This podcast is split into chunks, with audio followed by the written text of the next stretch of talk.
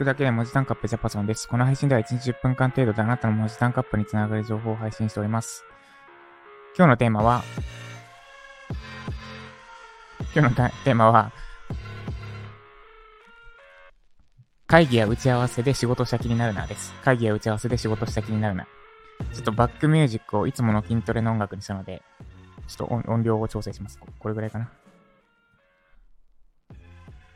はい。会議や打ち合わせで仕事した気になるな、です。で、結論はもうその通りなんですけど、会議や打ち合わせは仕事では、仕事ではありませんというか、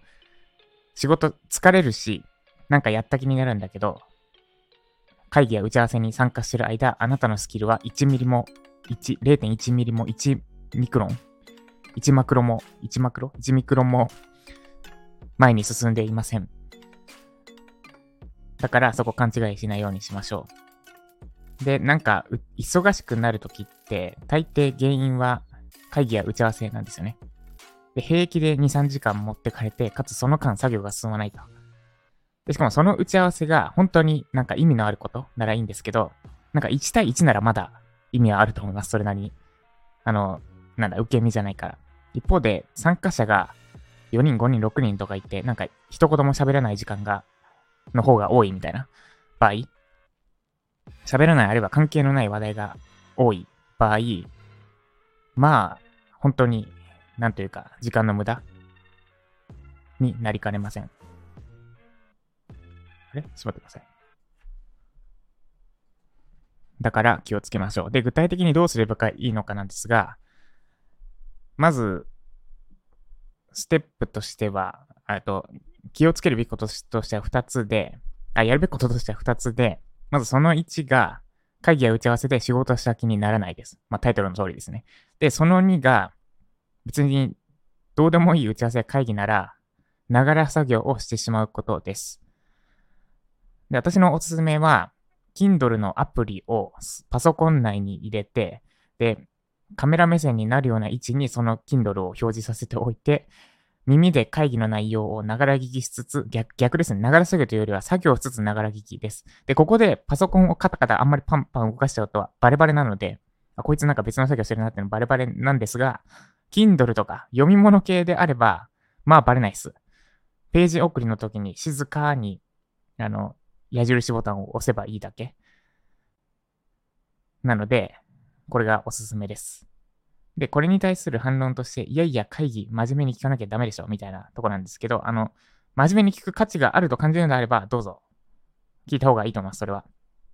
あの、すごく大事な、あなたの企画書が通るかどうかの、その、なんだ、企画会議、役員会議だったり、するのであれば、絶対に聞いておいた方がいい。まあ、その場合、あの、そもそもながら聞きしようとかっていう気にならないと思うんですけど、少なくとも暇だなとか、なんか早く終わんねえかなって思ってるような会議の場合は、もう絶対にながら作業してしまった方がいいです。で、えっ、ともう、もう一度反論なんですが、いやいや、だとしても、無駄だとしても一応聞いておかないとなんか失礼じゃないですか。で、簡単に言いたいのは、なんか中途半端な綺麗事を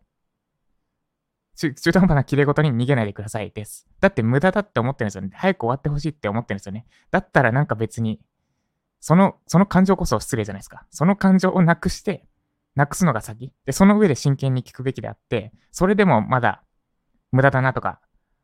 早く終わんねえかなって思ってるんだったら、もう別に、もうその時点で失礼なんだから、ながら作業したっていいでしょ。だって無駄なんだから。です。で、これは、あの、本当に賛賛否両論というか、人によってはいやいやいやって思う人もいるかもしれないんですが、優先順位の問題です。なんか、やりたいこと、成し遂げたいことがあるんだったら、多少の失礼、その成し遂げたいこと、やりたいことと関係ないことに対しての多少の失礼、それも相手に届かないであろうような失礼なことですね。えっと、一応カメラ目線であるんだけど、カメラ目線だし、会議の内容も聞いてるんだけど、実は Kindle 読んでるぐらい。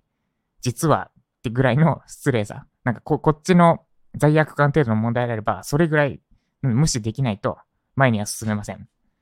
だから、何を優先すべきなのかです。多少他人に嫌われようと、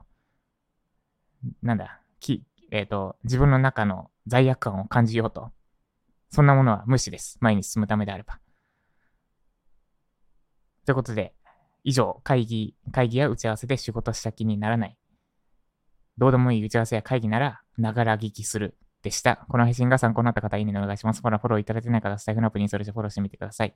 もっとジャパソンさんから聞きたい、知りたい、学びたいって方は、概要欄のリンクからユーデミのコース、受講してみてください。今だけ無料公開中です。で、一応語弊のないように言っておくと、相手にバレちゃったらダメですよ。バレないようにやりましょう。バレる、バレてなんか、相手が不快になるようなことは、それはやるべきじゃないです。私が言ったのは、変な、中途半端な綺麗事とか、あとは自分の中の罪悪感程度、ちょっとした罪悪感程度の問題。で、かつ相手に迷惑がかからない。てか、なんなら相手に多少の迷惑ぐらいかけてもいいだろうと思うんですけど、まあ、あの、めちゃくちゃ不快な状態。こいつ明らかに聞いてねえ俺の話みたいな状態にしない程度にうまくやる。で、それ、そ、そこで相手に反発持たれちゃうと結局やりたいことできなくなってしまいますので、やりたいこと、成し遂げたいことを実現できる範囲で、えっ、と、多少の罪悪感とか多少の相手への迷惑は無視するです。ここのバランスはぜひ気をつけた上で実践してみてくださいって言いにくいんですが、まあでも、ぜひ実践してみてください。ということで今日も何を優先すべきか、優先すべきことのために多少の犠牲は張りつつ頑張っていきましょう。以上、ジャパソンでした。